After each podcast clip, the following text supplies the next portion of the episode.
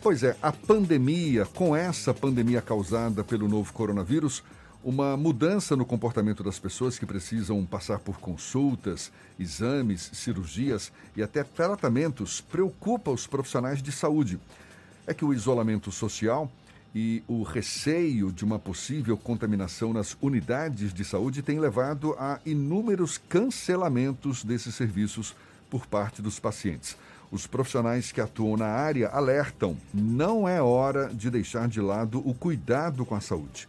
Quem conversa conosco sobre o assunto é o presidente da Associação de Hospitais e Serviços de Saúde da Bahia, Mauro Adan. Seja bem-vindo. Bom dia, Mauro. Bom dia, Jefferson. É, bom dia, ouvintes da Tarde FM. Bom Ma dia, Fernando. Mauro, por mais que as instituições de saúde tenham que obedecer os requisitos, os protocolos de segurança, incluindo uso de EPIs por todos, para todos os profissionais, além de álcool disponível para pacientes e visitantes, como é exigido hoje em tempos de pandemia, existe um temor natural de muita gente em relação à chamada infecção hospitalar. Como tranquilizar as pessoas de que, especialmente agora, com essa pandemia de coronavírus, é seguro se dirigir a hospitais e clínicas, sejam particulares ou da rede pública? Jefferson, esse temor ele é natural e ele é justificável. Nós estamos no momento de uma crise na saúde mundial. É, o que nós temos sempre orientado a, a todos do sistema de saúde suplementar, que é o nosso público mais direto, é que eles dividam estas suas ansiedades, essas suas preocupações com seu médico de confiança. Ou seja, não tomem decisões isoladamente. Quem tem uma cirurgia eletiva, já programada, já autorizada pelas operadoras de plano de saúde, que não foi realizada em função desse, desse momento, não decida não fazer, não tome a decisão unilateral procure seu cirurgião, procure seu médico de confiança, divida com ele as suas ansiedades as suas preocupações. Ele tem todo o conhecimento técnico da, da cirurgia, da patologia que o paciente tem e também todo o conhecimento das iniciativas que as instituições de saúde estão fazendo para poder preservar seus usuários. Assim como quem também tem sintomas, quem também tem tratamentos continuados, quem tem patologias instaladas, procure as clínicas, procure os laboratórios, procure as clínicas de imagem, de oncologia, procure a instituição de saúde de confiança e médico de confiança para decidir o encaminhamento do seu tratamento. Mauro, a telemedicina tem sido uma, um recurso super bem-vindo em tempos de, de, de, pandemia, já tem sido utilizado em muitos, muitas instituições de saúde. Como é que está? Como é que você avalia essa ferramenta? Ela tem sido mais utilizada também aqui na Bahia? As instituições de saúde elas têm oferecido essa opção, tanto as instituições como os profissionais de saúde também? Sim, Jefferson. A telemedicina é, é uma realidade, já vinha acontecendo antes.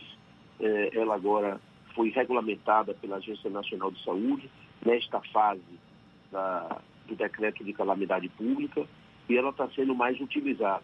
Mas como qualquer, qualquer ferramenta e qualquer processo inovador, ela tem as suas limitações, certo? Não são todas as especialidades, não são todas as patologias e os sintomas que podem ser solucionadas pela telemedicina ou pela teleconsulta.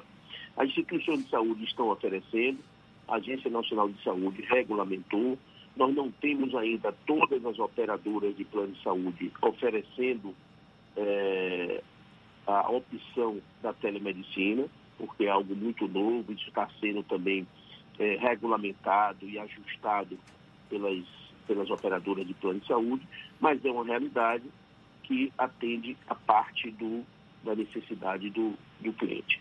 Mas as nossas instituições de saúde, Jefferson, é, elas estão muito, muito estruturadas para cuidar é, do usuário, do paciente, neste momento de pandemia, oferecendo a eles a garantia que eles precisam para ir para o atendimento. Se nós falarmos de instituições hospitalares, nós vamos falar de fluxos dentro das emergências, das urgências, das áreas de internação, sejam elas é, internamentos normais ou UTI, fluxos diferentes de pacientes com suspeita de Covid ou com Covid e de outros pacientes com outras patologias. Equipes médicas distintas, equipes de enfermagem distintas, os fluxos não se cruzam para não haver contaminação. Isso está muito bem estabelecido, protocolos muito bem definidos dentro das unidades hospitalares. E se falarmos de unidades ambulatoriais, clínicas, laboratórios, eh, clínicas de imagem, de oncologia e de outras naturezas especializadas, nós também vamos falar de unidades que tomam cuidados com eh, medição de temperatura do paciente, com o script do quadro de saúde do paciente prévio antes de ele chegar na unidade, em outros casos também quando ele chega na unidade, todo mundo utilizando é, EPI, certo? sejam usuários, sejam profissionais de saúde, sejam profissionais administrativos, ou seja, o respeito por essa doença nossa é muito grande e todos devemos ter respeito e cuidado, mas não podemos negligenciar de cuidar da saúde com as patologias, as doenças crônicas, os tratamentos e as cirurgias que precisam ser realizadas. Procure sua instituição de saúde, procure seu médico para definir o melhor encaminhamento. Mauro, nós conversamos há algum tempo com o diretor médico do Hospital Aliança e ele comentava sobre a preocupação que as pessoas que estão sofrendo com algumas comorbidades estão com receio de ir à unidade hospitalar por conta dessa questão do risco de contaminação com a Covid-19.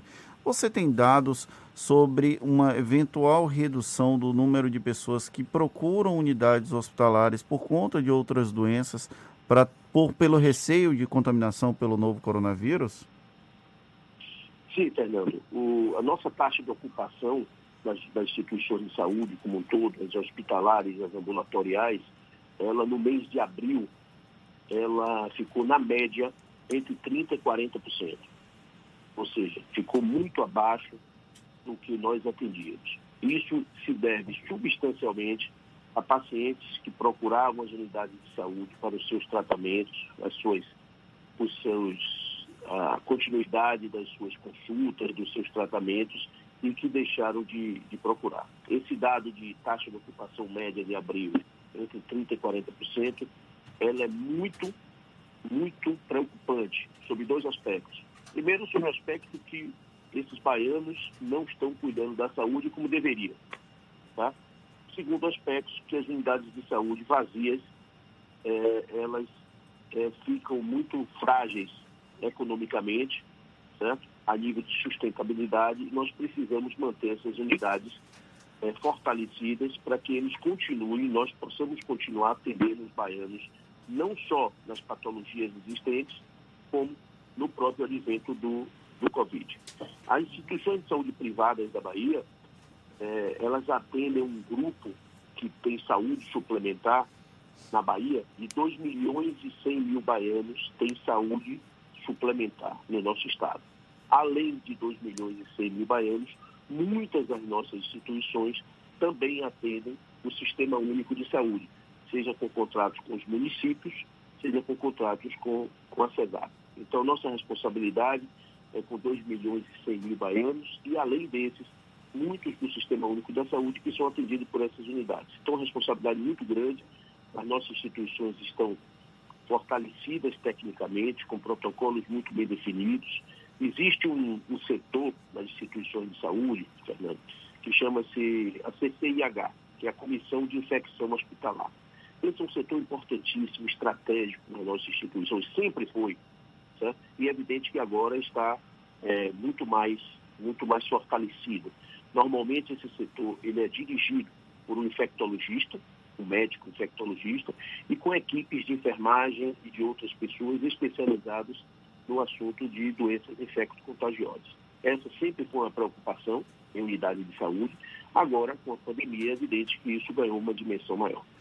A gente está conversando com o Mauro Adan, ele é presidente da Associação de Hospitais e Serviços de Saúde da Bahia. E aí eu vou para uma outra pergunta que, quando a gente fala sobre colapso do sistema de saúde, a gente não trata apenas do sistema público de saúde. Existe também em outros lugares do país uma sobrecarga das unidades privadas que prestam atendimento de saúde suplementar também. Como é que está a ocupação desses leitos aqui na capital baiana e no interior do estado? Você tem acompanhado essa evolução dos quadros de pessoas internadas com Covid-19 aqui? Sim, Fernando, nós temos acompanhado diariamente é o papel da Associação de Hospitais. É evidente que os dados, certo? Eles são dados da nossa Secretaria de Saúde do Estado da Bahia, da Diretoria de Epidemiologia, porque é quem, quem detém essas informações de forma concentrada e é quem tem autoridade para falar oficialmente sobre os dados, mas a nossa associação acompanha e eu lhe digo que os dados têm sido crescentes, tá? Mas eles hoje, pacientes internados de Covid em unidades eh, de saúde privadas da Bahia, certo? ainda é um contingente eh, pequeno graças a Deus, é um contingente pequeno. Nós não temos muitos pacientes de Covid internados nas nossas instituições, não. Mauro, a gente tem acompanhado o reflexo negativo dessa pandemia sobre a economia em geral, com aumento do desemprego. Isso tem sido observado também no setor de saúde, no setor privado de saúde. Você estava falando agora há pouco que a taxa de ocupação no mês de abril estava em torno de 30% a 40%. Existe a ameaça de demissão também, ou de um aumento de demissão no setor privado de saúde e até de fechamento de unidades de saúde? Jefferson, é, esta é a nossa grande preocupação. Por quê? Porque instituições de saúde trabalham com mão de obra intensiva. Nós trabalhamos com muita gente.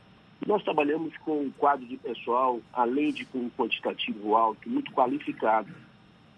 E, e para vocês terem uma ideia, instituições de saúde privadas na Bahia, instituições de saúde públicas na Bahia, representam um PIB, certo? De aproximadamente 10%. É muito expressivo. Entre, entre, um, entre um PIB direto, que é 6,8%, com mais é, o PIB da cadeia produtiva gerada por esse PIB direto. Então, nós vamos ter aproximadamente 10% de PIB na Bahia e com uma mão de obra muito intensiva. Na, nas áreas de saúde, tecnologia para a gente não significa substituição de pessoas por máquinas, muito pelo contrário. Quando nós colocamos mais tecnologia na área de saúde, um equipamento mais moderno, uma situação dessa natureza, que é muito comum, a renovação do parque tecnológico, o avanço da tecnologia na, na medicina ela é muito, muito intensa e muito acelerada. Quando nós fazemos isso, nós não substituímos o homem pela máquina. Nós contratamos um homem mais qualificado. Ou pegamos aquele profissional que já está ali e o qualificamos para uma nova etapa. Portanto, isso é mais geração de renda. Então, esse risco existe. Existe o risco de, se a taxa de ocupação permanecer nesse patamar, nós é, chegarmos ao quadro de termos um, um, processo de demissão, certo? Muito grande, mas não podemos pensar nessa possibilidade, temos que trabalhar sobre outra ótica, porque as instituições precisam ficar abertas, precisam ficar sustentáveis, porque nós precisamos continuar cuidando da saúde das pessoas, das patologias existentes e na grande ameaça que estamos enfrentando em todo o mundo, que é a pandemia do Covid. Então, Mauro. esse risco, esse risco existe, mas nós estamos afastando ele e esclarecendo o público que procure, procure as unidades de saúde para tratar das suas patologias escaladas. É, eu só queria reforçar a pergunta, querendo saber, já tem havido demissão? Porque o custo fixo dessas instituições de saúde, sejam clínicas, hospitais, é um custo fixo alto, suponho eu. Com essa taxa de ocupação baixa, já tem havido demissão, Mauro? Tem havido alguns ajustes, Jefferson. Pequenos ajustes em unidades de saúde. É, não vamos negar que nesse período nós tivemos alguns ajustes, mas eu diria que demissão em massa, certo? Nem perto disso não houve, não. Nós não tivemos demissão em massa, no sistema de saúde privado na Bahia. Nós tivemos alguns pequenos ajustes, principalmente em quadros não ligados à assistência, tá? em quadros de back-office né, das instituições, que as instituições fizeram pequenos ajustes, pequenos, eh, usando as MPs do governo, de suspensão de contrato de trabalho, algumas situações desse tipo, mas nunca, até agora, nada na assistência. Muito pelo contrário. Eu diria que a assistência está reforçada. A assistência está reforçada, a higienização está reforçada nas instituições, porque nós trabalhamos com profissionais de saúde, nós trabalhamos com profissionais de higienização, profissionais de portaria, com profissionais de, de cozinha industrial, de segurança, enfim. O quadro, o quadro de uma instituição de saúde ele é, ele é de, de múltiplas é, atividades e profissões. Mas não temos, até então, esperamos não ter, Jefferson, demissão em massa na instituição de saúde. Muito pelo contrário. Temos pequenos ajustes nas áreas administrativas e reforço na área de assistência. Mauro, você acredita que essa pandemia vai causar transformações no setor de saúde suplementar e quais seriam essas transformações? Fernando, é, sem dúvida, vai causar transformações sim, certo? É, eu acho que vai causar transformações em todos os segmentos de saúde. Eu acho que nós não saímos desse processo, sairemos desse processo. Nenhuma, nenhum segmento econômico sairá desse processo da mesma forma que entrou. Seja pela fragilidade que o processo está trazendo, seja pelos aprendizados, certo?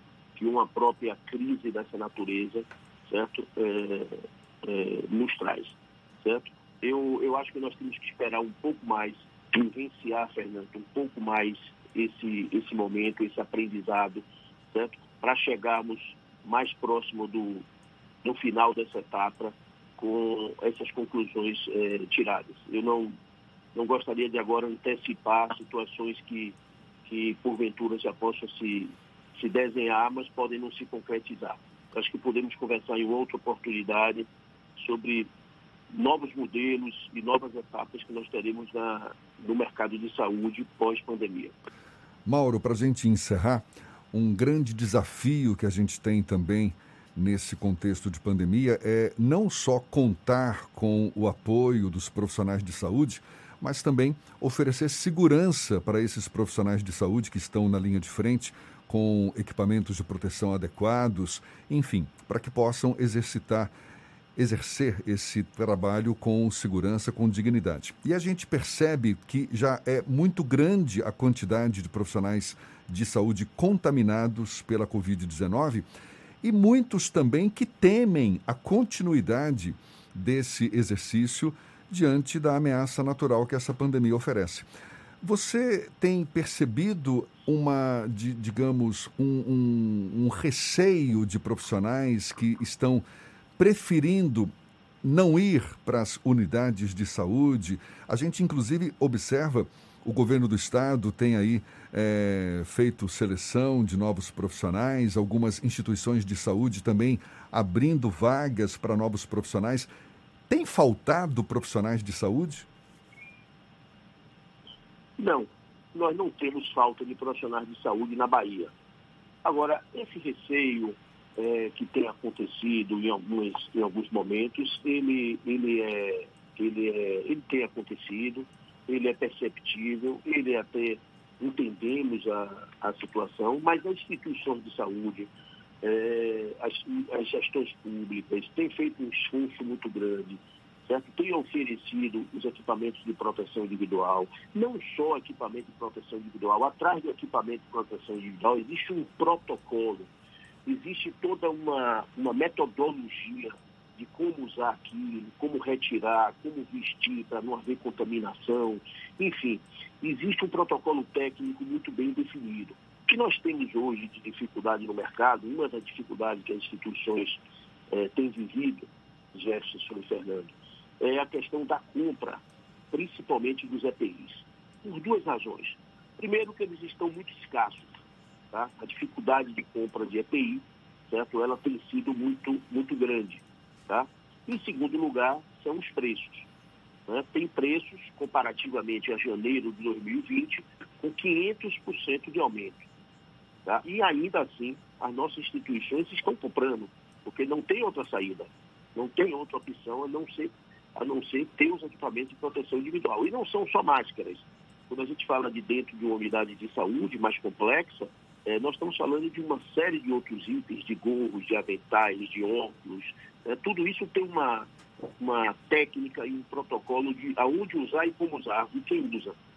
Mas a falta certo, desses itens, certo, a escassez desses itens no mercado e o consequente aumento de preço, certo, absurdo, de até 500, tem casos que chegam a mil por cento de, de aumento, é, tem nos trazido muito transtorno muito transtorno, mas ainda assim nós temos oferecido a esses profissionais não só os equipamentos, quanto o treinamento desses equipamentos, como em muitas das situações, pessoal, com apoio psicológico, apoio do serviço social das instituições. Nós temos nas instituições de saúde profissionais de psicologia, profissionais de serviço social, para poder fortalecer a equipe para o enfrentamento eh, desse momento. Mauro Adan, que é o presidente da Associação de Hospitais e Serviços de Saúde da Bahia, a gente agradece a você pela sua disponibilidade, pelos seus esclarecimentos. Mauro, muito obrigado e um bom dia para você. Obrigado, Jefferson. Obrigado, Fernando. A todos os ouvintes da Tarde FM. Um bom dia e à disposição.